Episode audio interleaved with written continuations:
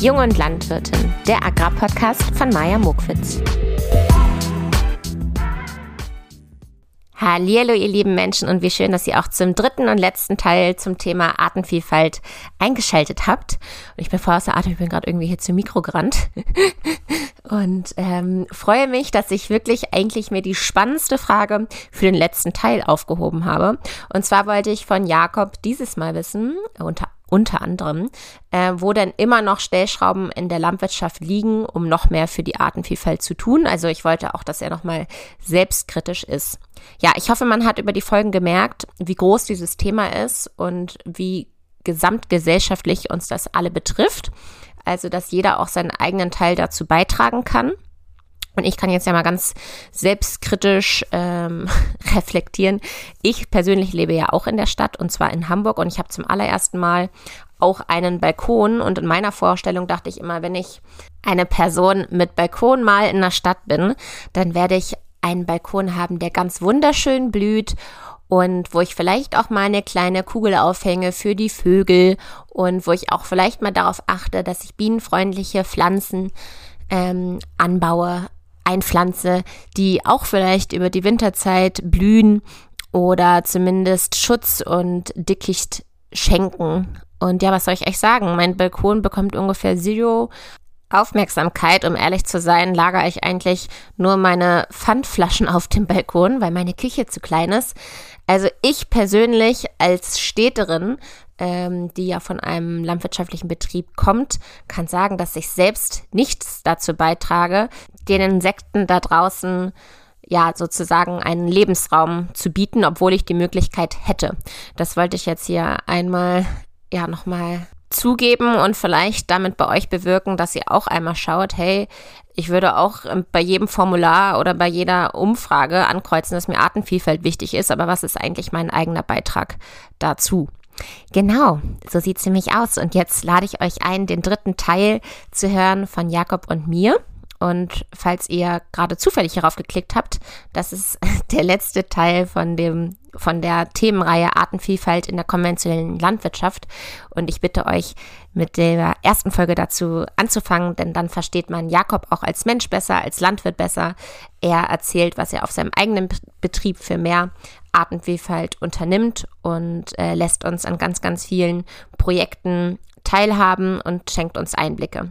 Also, ich wünsche euch ganz viel Spaß beim Zuhören und ich möchte euch gerne daran erinnern, dass ihr mir natürlich immer schreiben könnt, falls ihr Ergänzungen zum Thema habt oder vielleicht auch anderer Meinung seid, ähm, gerne nochmal senflos werden wollt. Ihr könnt mir immer gerne schreiben. Meine E-Mail-Adresse findet ihr in der Folgenbeschreibung. Ansonsten findet ihr mich auch unter Maja Muckwitz auf Instagram.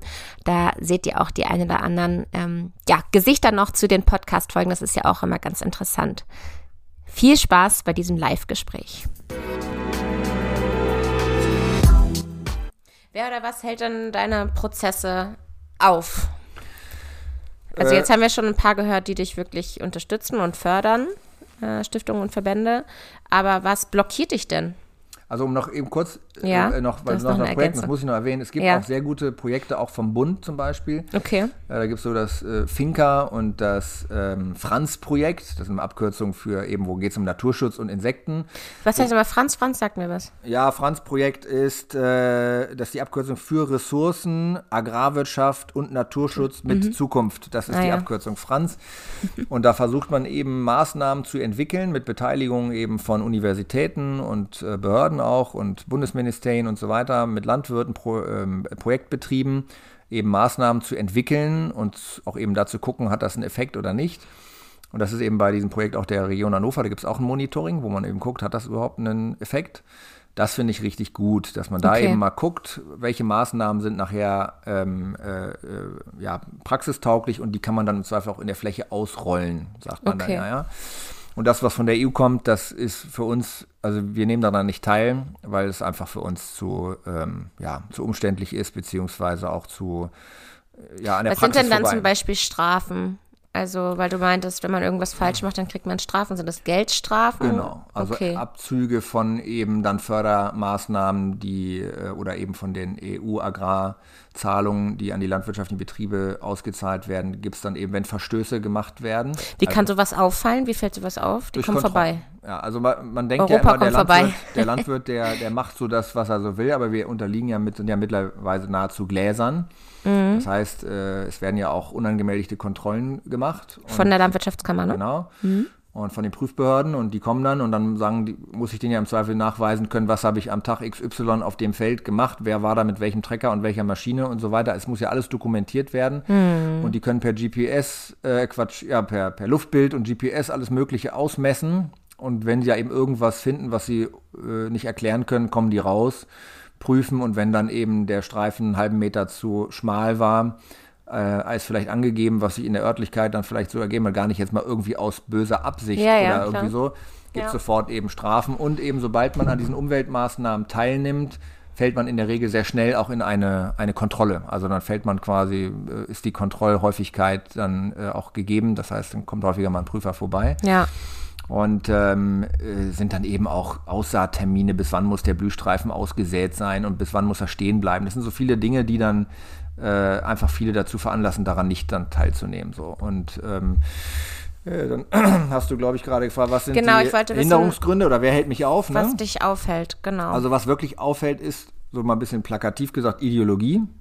Okay. Ja, weil das, das hindert uns eigentlich nur danach, gute Lösungen zu finden, wenn wir eben nicht sagen, wir müssen uns Gedanken und gucken erstmal, was. was Aber deine eigene oder wessen Ideologie? Nee, von außen. Also okay. ich sag mal, wir unterliegen ja durchaus gerade in diesem Sektor auch einer hohen Kritik. Mhm. Ja, aus verschiedenen Bereichen, auch aus äh, Umwelt- und Naturschutzverbänden, ja, ja. die ja durchaus das Thema Landwirtschaft, äh, ist jetzt ein bisschen dünnes Eis, aber Thema Landwirtschaft durchaus auch nutzen für ihre für ihr Campaigning, mhm. weil sie natürlich auch immer irgendwo in der Öffentlichkeit sagen müssen, da sind Missstände und so weiter. Das müssen wir äh, plakatieren, damit mhm. eben man auch sagt, ich muss denen auch meine Mitgliedschaft geben und meinen Spendenbeitrag, damit die sich darum kümmern und diese, diese, äh, diese, diese Dinge eben angehen. Ob sie dann wirklich was machen, also ich habe meine Erfahrung süß, gemacht wie du das für mich. nicht deswegen, sagen willst, um wen es genau geht. naja gut, da gibt es halt so ein paar Verbände eben ja. und ich habe meine Erfahrung gesammelt ja. und für mich entschieden, ich arbeite gerne mit so einer Stiftung Kulturlandpflege als Beispiel zusammen, ja. weil die einfach praxisorientiert sind. Da gibt es zum Beispiel im Rheinland auch die Rheinische Kulturlandstiftung. Ja, die, die machen sowas ähnliches. Die haben zum Beispiel so einen Agrarkulturratgeber äh, rausgebracht. Ja. So ein Buch, wo Praxisanleitungen für Landwirte drin sind. Total super, ja. Wo man einfach sagen kann, okay, das sind Leute, die haben auch die Akzeptanz in der Fläche, wenn die ja. rauskommen, kann man mit, äh, mit so jemandem zusammenarbeiten. Und also okay, Ideologie. Ideologie ist für mhm. mich äh, ein, ein, ziemliches No-Go. Also da, da, mache ich dann irgendwann auch dicht, weil ich ja. dann irgendwie sage, das, das bringt nichts, wenn ich mich mit jemandem unterhalte, der, der einfach, wir sind mal offen und sagen, wir hören uns alles an und probieren was aus. Ja. Aber wenn jemand von vornherein schon seine festgefahrene Meinung hat und äh, sagt dann, dann, dann, also weiß nicht, dann kommen wir irgendwie nicht zueinander. Es ja, ja, klar, schwierig. es ist schwierig. Wir kriegen ja sehr, also was, was hält zum Beispiel auf? Ähm, die EU plant ja gerade wieder große Dinge, diesen Green Deal und auch mit neuen Auflagen für die Landwirtschaft. Zum Beispiel sollen wir ja einen gewissen Prozentsatz unserer landwirtschaftlichen Fläche in Zukunft stilllegen. Das heißt, darauf darf nichts mehr passieren. Wir dürfen darauf nichts Ist ja jetzt auch schon so? Ja, genau. Mhm. Und das ist so, eine, so ein Punkt, da ging es ja jetzt gerade mit ähm, ähm, Aufgang dieses Ukraine-Kriegs darum, können wir uns das überhaupt erlauben, diese Flächen aus der Produktion zu nehmen, wo an anderer Stelle in der Welt Menschen eben hungern oder eben Getreide jetzt auf einmal nicht mehr verfügbar ist, weil ja. die Ukraine nicht liefert und Russland nicht liefert. Können wir uns das eigentlich erlauben? Und das macht mich ehrlicherweise ziemlich ähm, äh, sprachlos, okay. weil ich einfach denke, 4% Flächenstilllegung, die wir jetzt gefordert werden, äh, da gibt es gar nicht, also äh, da heißt es dann, du darfst sie nicht mehr bewirtschaften, ja, aber macht das überhaupt Sinn, sie nicht zu bewirtschaften? Ist das jetzt eine Verbesserung für was eigentlich? Dann sagen die immer, ja, für Klimaschutz und für Artenschutz, ja, aber was? Wie viel von was? Was bringt das? Also wie viel bringt das jetzt in Menge für welches Insekt oder für welche Art oder mm. für mhm. Klimaschutz? Ist das eigentlich wirklich äh, richtig? Ich bezweifle das extrem und würde sagen, wir könnten wahrscheinlich auf einem halben Prozent unserer Betriebsfläche viel, viel mehr erreichen, wenn diese Maßnahmen zielgerichtet sind. Also wie zum Beispiel mit den Beetlebanks, dass wir sagen, wir verbinden den Wald A mit Wald B mhm. oder Wald A mit Teich, äh, dass das gezielte Maßnahmen sind, die aber örtlich angepasst sind, weil Hannover ist Hannover und Allgäu ist Allgäu und Cuxhaven an der Küste ist wieder anders. Es gibt überall andere Arten und andere äh, andere Naturräume, wo man sagt, da gibt es für jede Region andere Maßnahmen. Und da gibt es tolle Beispiele, zum Beispiel aus Holland, die das nämlich anders geregelt haben. Äh, die machen eben Umweltmaßnahmen in Eigenverwalt äh, Eigenverwaltung vor Ort mit eigenen quasi Regionen, äh, wo die dann eben sagen, wir kriegen hier Gelder zugewiesen und wir erarbeiten dann gemeinsam Maßnahmen vor Ort mit den Landwirten zusammen. Das sind wir bestimmen Zielarten ja. und machen dann Maßnahmen, setzen die Forderung. Das, was von der EU kommt, ist völlig stumpf. Das okay, weil dir, nichts, das ne? ist dir zu kurz gedacht, diese 4 Prozent. Ja, das ist nicht genau definiert. Warum sind es 4 Prozent? Warum ja. sind es nicht 7 Prozent oder 2 Prozent? Ja. Warum sind es genau 4? Das kann dir kein Mensch beantworten. Okay. Ja, es ist mhm. einfach willkürlich. Ich verstehe den Punkt. Und man weiß, man, man definiert ja gar nicht, sagt, wir wollen jetzt die Insektenart, also wird das auch mal kontrolliert, haben die 4% jetzt was gebracht, wenn man jetzt mal weitergehen mm. würde, ein mhm. paar Jahre. Und, und wie, wie will man das, also wieder dieses Monitoring, ja? ja. Was bringt das? Ja. Und das stelle ich stark in Zweifel, dass das überhaupt was bringt. Okay. Äh, das sind dann irgendwie Dinge, die irgendwo in irgendeinem Glaspalast in Brüssel entschieden wurden, weil man irgendwann gesagt jetzt hat. Jetzt hast du dich in Rage geredet, jetzt habe ich dich so Ja, und das, das ist es jetzt, ja. ja. Und dann macht mich, was hält uns noch auf? Dann sind es natürlich so plump das vielleicht wieder ist. Ja, mhm. Landwirte natürlich immer gerne auch in Kritik austeilen, aber Politik, das macht mich wirklich äh, äh, wahnsinnig, wenn wir eben mit Menschen zu tun haben, die ähm, wir reden viel über Quoten, aber wir reden nicht über Fachquoten in der Politik zum Beispiel. Und wir kommen immer wieder mit Menschen zusammen, die quasi ein Amt übernehmen und jetzt für uns verantwortlich sind, ob das nun in Berlin ist. Du sagst, ihr kommt zusammen, also Landwirte und Politiker. Genau, Landwirte mhm. und Politik ist natürlich immer, die Politik will immer irgendwie nicht mit was Neuem wieder nun dann eben auch äh, hervortun oder profilieren oder eben auch eine Verbesserung oder Veränderung ja, herbeiführen. Sie versuchen. Aber es sind immer wieder dann Menschen, die eigentlich gar nicht vom Fach sind. Ja, das stimmt. Und äh, wir immer wieder von Neuem anfangen. Und bis das man stimmt. dann einen Herrn Özdemir zum Beispiel in Berlin erstmal so weit hat, dass er sich vielleicht auch mal einen landwirtschaftlichen Betrieb angeguckt hat und nicht nur einen ökologischen Obstbaubetrieb, sondern eben im Zweifel auch mal die Palette an verschiedenen Betriebszweigen und Betrieben, die wir in Deutschland eben haben, dann mhm. auch mal ähm, zu viel, ist schon so viel Zeit vergangen. Also da ist schon bei dir ganz klar die Kritik, dass da Leute am Amt sind, die das nicht gelernt haben und ja, das ist einfach so. Natürlich sitzen ne? in den Ministerien ja auch Fachkräfte, ja, gar keine klar. Frage. Aber trotzdem ist es für mich schwer verständlich, dass wir alle über Fachkräfte reden und jeder irgendwo seine, ähm, seine, ähm, seine Fachkenntnis eben auch hat und erlernt hat oder ähm, sich meinetwegen auch beigebracht hat. Ja, aber zumindest mm. ist es dann immer frustrierend, wenn man dann irgendwo das Gefühl hat, man redet dann mit jemandem, der aber eigentlich gar keine Ahnung hat so richtig. Ja? Die kann man, mhm. sich, kann man sich natürlich aneignen, aber im Zweifel in so einer Legislaturperiode, die ist auch schnell vorbei. Also das, das ist durchaus frustrierend, ja, weil man da irgendwie, und das, äh, ja, das, das hemmt schon sehr, weil man immer dann so Sachen dann da rauskommen und wir haben es auch viel gemacht, wir haben Politiker eingeladen, kommt her, ja, ja. auf dem Hof kommen, angucken. Den Bürgermeister.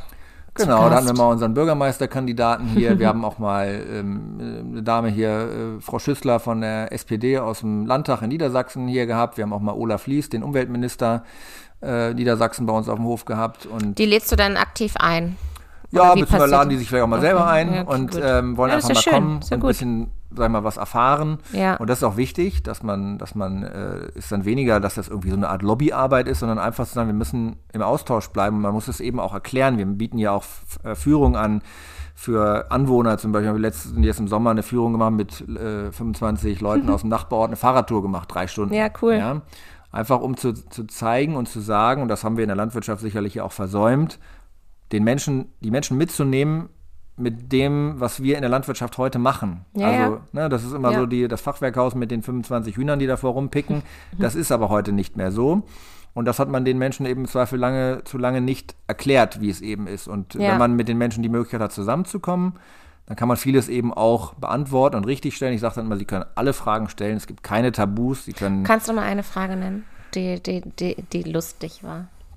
Ach, die lustig war, ja, da ging es natürlich auch um Thema ähm, äh, Pflanzenschutz. Ich habe dann äh, immer so lauter Beispiele mitge, äh, mitgehabt und ähm, da habe ich dann, äh, fanden wir an so einem ähm, Kartoffelfeld und dann habe ich gesagt, ähm, was machen Sie denn, wenn Sie eigentlich Fußpilz haben? Da hatte ich so eine, so eine Creme mit, so eine Packung, wenn man Fußpilz hat und äh, oder wenn sie, äh, äh, wenn man kleine Kinder hat, dann ist man irgendwann mit Kopfläusen mal beschäftigt. Hatte ich so eine Packung mit Kopflausmittel. Äh, ja, ja, ja. ja, Wenn dann eben halt ein Insekt kommt oder ein Schädling ja, auf der Kopfhaut oder eben auf der Pflanze. Also um das auch eben so versuchen ja. wir bildlich so, zu so machen. So nach dem Motto, du machst es übrigens schon selbst bei dir. Du machst es eben selbst auch mhm. und dann ging es eben zum Beispiel auch um Dünger und dann haben die dann gesagt, ja, dann kommt ja die, äh, die Schweine Gülle aus Kloppenburg, äh, also da, wo eben Tierhaltung betrieben wird, hierher und die wird hier entsorgt, war zum Beispiel eine Frage. Und dann habe ich gesagt, naja, das ist keine Entsorgung, sondern das ist ein der, das ist ein Zurückgeben, weil mhm. wir haben einmal dem Tier das Futter gegeben, was möglicherweise auch von uns gekommen ist.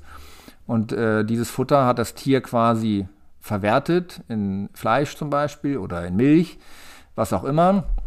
Und jetzt wird eben der Rest von diesem Futter, was das Tier nicht aufnehmen konnte, wieder zurückgebracht und geht wieder aufs Feld. Dann habe ich gesagt, ich würde ihre, also es war eine, war so eine Dame, ich habe gesagt, ihre Exkremente würde ich auch gerne zurücknehmen, weil das, was ich ihnen zu essen gebe, das kann ich leider nicht nehmen. Ja, weil sie eben äh, das Tier, das ist, sag ich mal, in dem Sinne mehr oder weniger reinlich, das, was da hinten rauskommt, das kann ich wieder auf dem Acker tun, aber das, was sie in sich reinstecken.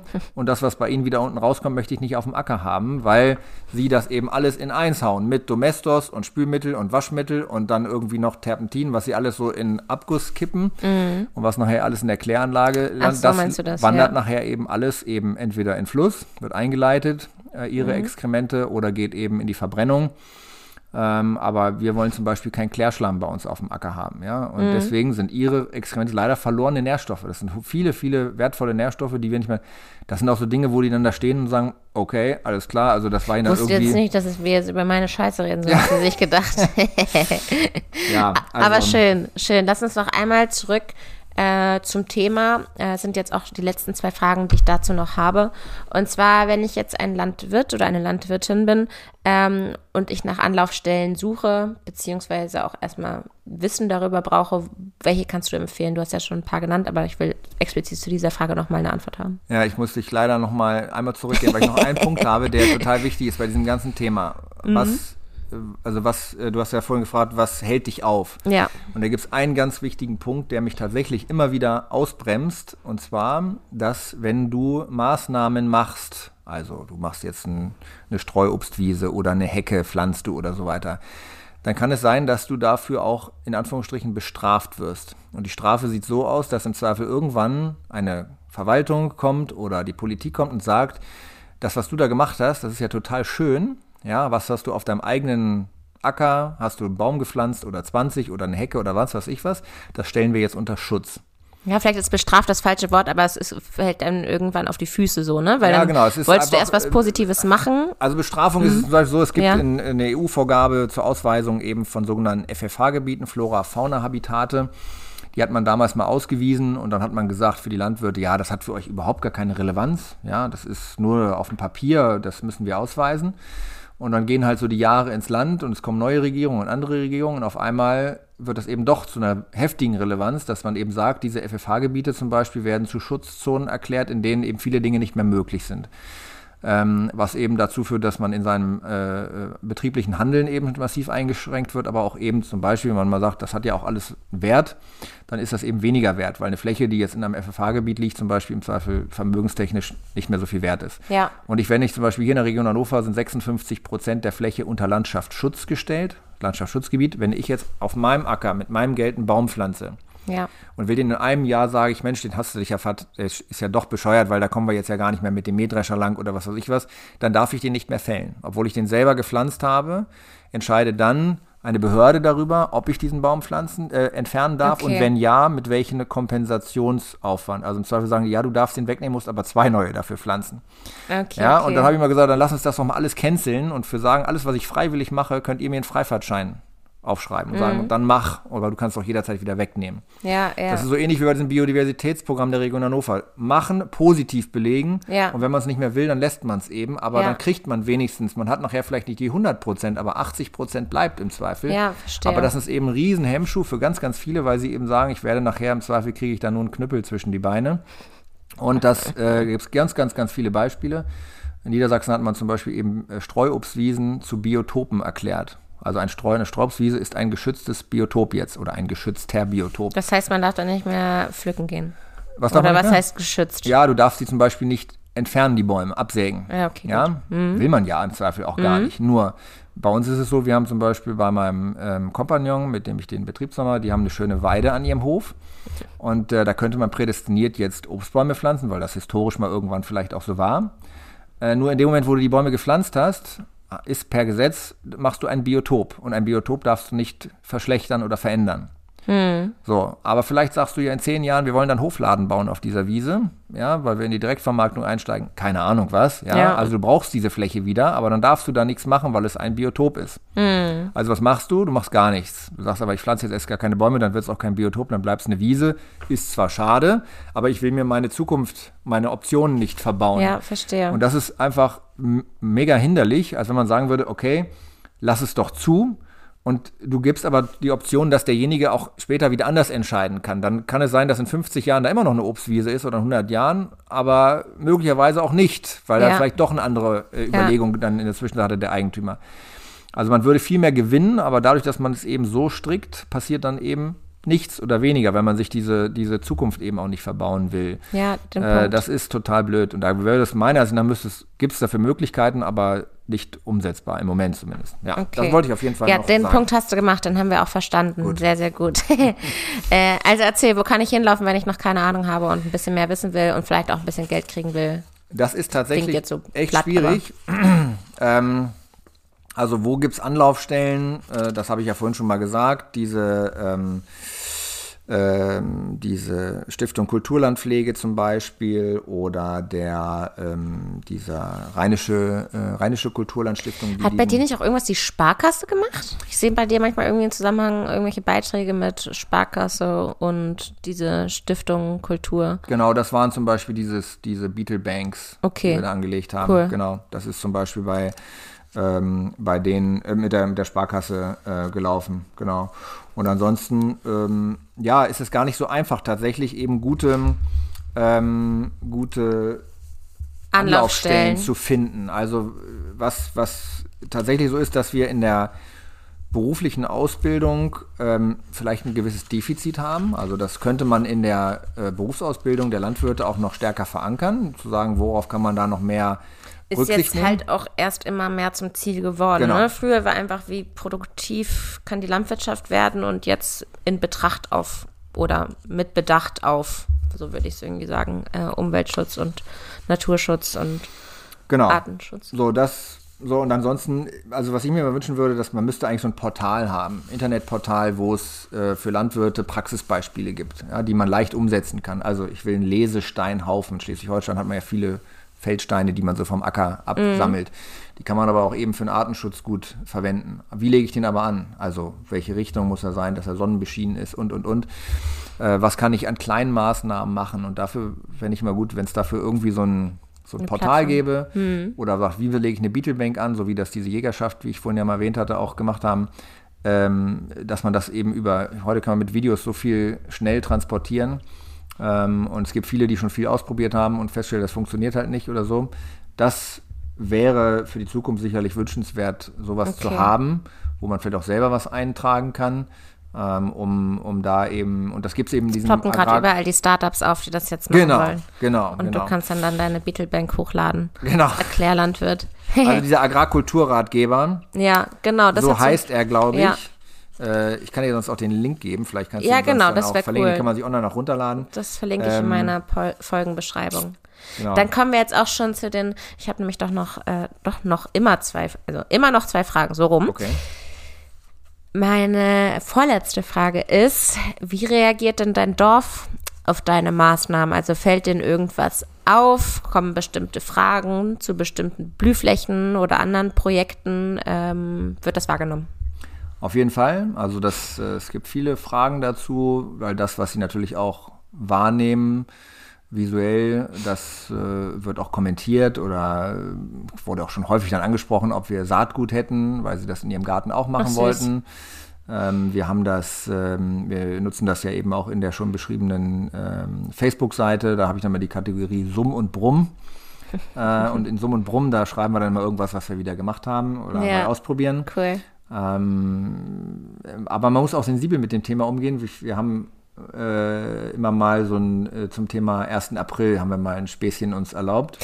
Oh, bitte erzähl das nochmal, das war lustig, ich habe das auch Genau, gelesen. da haben wir vor zwei Jahren weil das ja das ganze Bienenthema Thema war, haben wir dann, äh, waren wir gerade am 1. April in der, in der Zuckerrübenaussaat. Und dann ähm, hatte ich ähm, äh, einen Artikel geschrieben äh, und gesagt, wir sind heute gerade auf Facebook, ne? Ja, auf Facebook mhm. mit dem neu gegründeten Bienenreproduktionszentrum aus Göttingen äh, hier aktiv und äh, säen 550.000, äh, was weiß ich, was habe ich glaube ich gesagt, mhm. in äh, eine Zuckernährlösung gegossene Kokons der vom Aussterben bedrohten Boden Erdbienenarten aus und es ist in circa sechs Wochen mit einem vermehrten Bienenflug zu rechnen. Wir bitten dann eben auch ähm, Fenster und Türen geschlossen zu halten und in den Gärten vielleicht auch leichte äh, verwundete Erdflächen anzulegen, dass die Bienen, die dann ausschwärmen, eben auch äh, Nistmöglichkeiten in der Erde wiederfinden. So, und dazu hatte ich beim Rewe-Markt so eine kleine äh, Tüte mit weißen Bohnen gekauft, die wir dann so fotografierten in der Hand und im Hintergrund der Trecker mit der Sämaschine. Und das führte dann dazu, dass so ähm,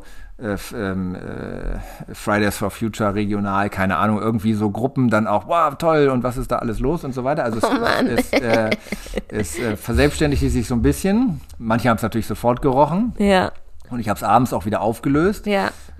Aber leider haben es dann auch nicht alle mitbekommen, dass das tatsächlich ein Aprilscherz war. Und ich weiß nicht, ein halbes, dreiviertel Jahr später traf ich ein Ehepaar bei uns im Feld, die spazieren waren. Und dann sprachen sie mich nochmal an und äh, dann hatten die tatsächlich in ihrem Garten eben äh, Flächen so äh, die Extra angelegt, angelegt, damit die, die, die, Bienen da eben auch dann, ja. Siehst du, was Nistraum. man mit Facebook alles bewirken ja, ja, kann? Ja, das landet gefährlich. wirklich bei realen Menschen. Toll. Genau, das hat bestimmt nicht geschadet dem Garten vom Grundsatz her ist das, wird das positiv äh, aufgenommen und ähm, auch für jeden äh, Landwirt durchaus immer ein gutes Mittel, auch um Öffentlichkeitsarbeit zu betreiben, um damit eben auch mit Menschen ins Gespräch zu kommen, ist das auf jeden Fall auch ein probates Mittel. Ja, allerletzte Frage.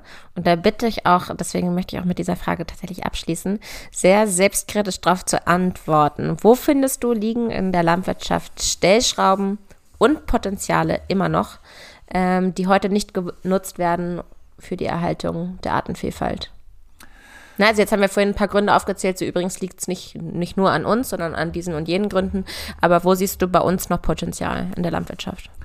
Also Potenzial im Einzelbetrieb immer zu sagen, man kann sich mit dem Thema beschäftigen und versuchen eben Einzelmaßnahmen, die auch wenig wehtun oder auch nicht viel Geld kosten oder sag ich mal nicht viel Ertrag kosten, auch was zu machen. Ähm, da, da, ja, wie gesagt, kann man, kann man was machen. Das führt manchmal sicherlich auch dazu, dass der eine oder andere mal guckt. Also man darf auch keine Angst haben. Als wir diese Beetlebanks angelegt haben, da riefen dann schon Nachbarn an. Sag mal, was macht denn, was habt ihr denn da für komische Erdwelle jetzt da irgendwie? Für Würste. Was ist das denn eigentlich? Äh, aber man muss es einfach mal machen. Sieht vielleicht auch mal ein bisschen ödelig aus, aber das muss man eben auch einfach riskieren. Das sieht man nicht alles so schick aus. Genau, also mhm. das, äh, das kann man machen und das Potenzial, was wir natürlich haben, darüber haben wir ja gar nicht so heute gar nicht gesprochen. Es gibt ja immer das, das, äh, das große Thema Bio und konventionell, also eben Einsatz von Pflanzenschutz und ähm, oder eben nicht. Mhm. Ähm, auch da sehe ich eben im konventionellen Bereich äh, Riesenpotenzial noch weil natürlich auch wir sagen, wir, wir, also den Einsatz von Pflanzenschutzmitteln macht man ja nicht leichtfertig und unüberlegt, sondern eben sehr überlegt und dezidiert eben für die Maßnahmen, die auch wirklich dann diesen Einsatz erfordern.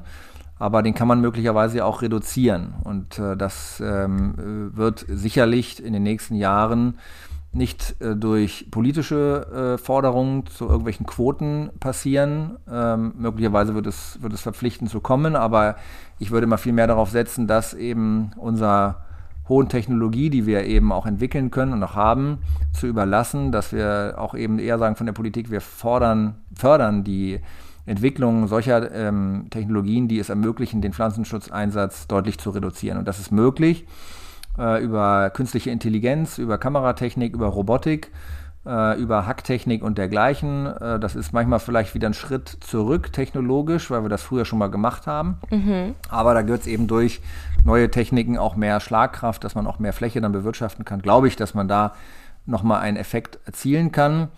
Ähm, ob das nachher für die Artenvielfalt eine große Relevanz hat, weil natürlich auch andere Techniken wiederum auch andere Arten negativ beeinflussen. Also zum Beispiel, wenn ich jetzt anfange, nicht zu spritzen, sondern zu hacken, also mit einer mechanischen Hacke flechendeckend Dann und Ackerfahren. die ganzen Mäuschens. Ja, die Mäuschens, das wäre jetzt noch nicht mal so schlimm. Äh, Was denn? Nach, aus Sicht eben der Landwirtschaft, weil die machen ja auch Schäden.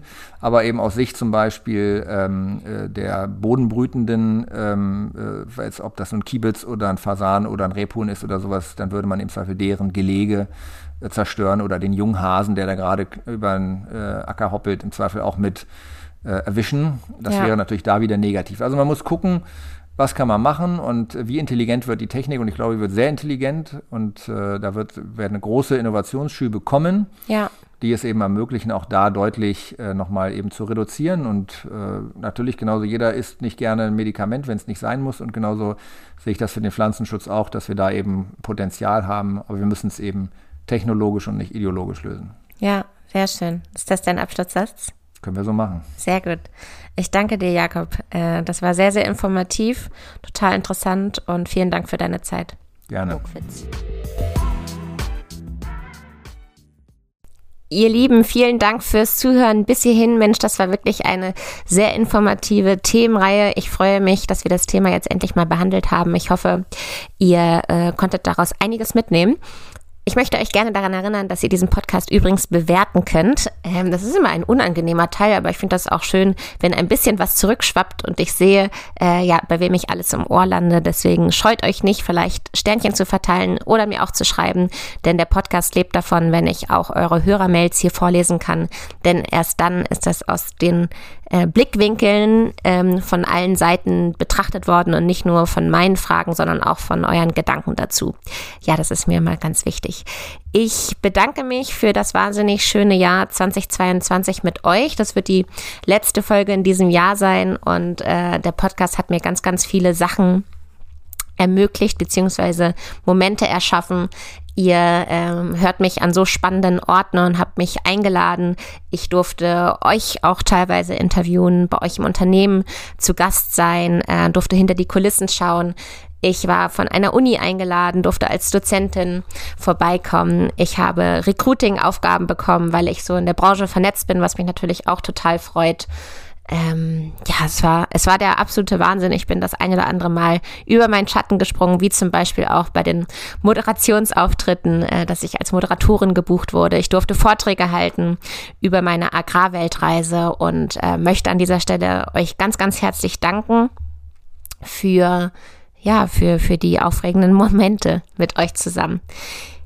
Nun freue ich mich ganz doll auf das nächste Jahr, auf 2023 und ich möchte euch auch weiterhin dazu einladen, dass ihr, ich habe es ja auch eben schon gesagt, mir immer gerne schreiben könnt. Ihr könnt euch auch äh, selbst anmelden und sagen, hey, ich habe hier echt einen spannenden Betrieb, ich mache hier echt spannende Dinge oder ich möchte gerne ein Thema vorschlagen und habe vielleicht einen Interviewgast, der zu dir passen könnte, liebe Maja. Also dass dieser Podcast soll immer ein Gemeinschaftsprojekt bleiben und ich weiß, dass man eigentlich nicht äh, Sachen zu früh aussprechen sollte. Denn äh, irgendwie kennt man ja diesen Spruch, freu dich nicht zu früh.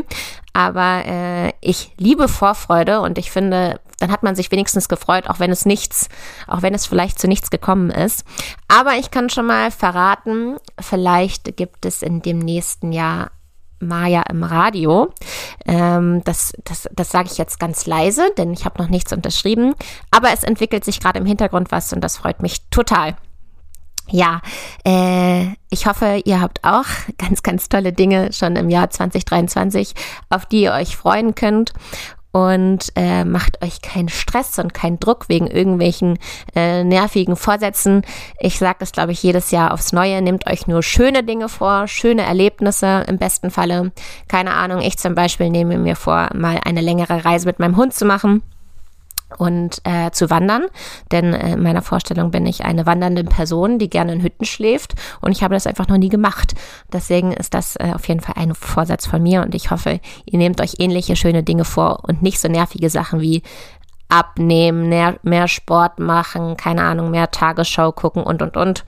Äh, das sind Dinge, die kann man sich täglich vornehmen und muss man sich nicht am Jahresanfang vornehmen, sondern da sollte man an, den, an die schönen Dinge denken. So, ich komme ins Blubbern, deswegen ich winke und freue mich auf ganz, ganz viel Neues im nächsten Jahr mit euch. Tschüss. Ach so, und wie immer möchte ich diese Folge Sina widmen. Ja, genau.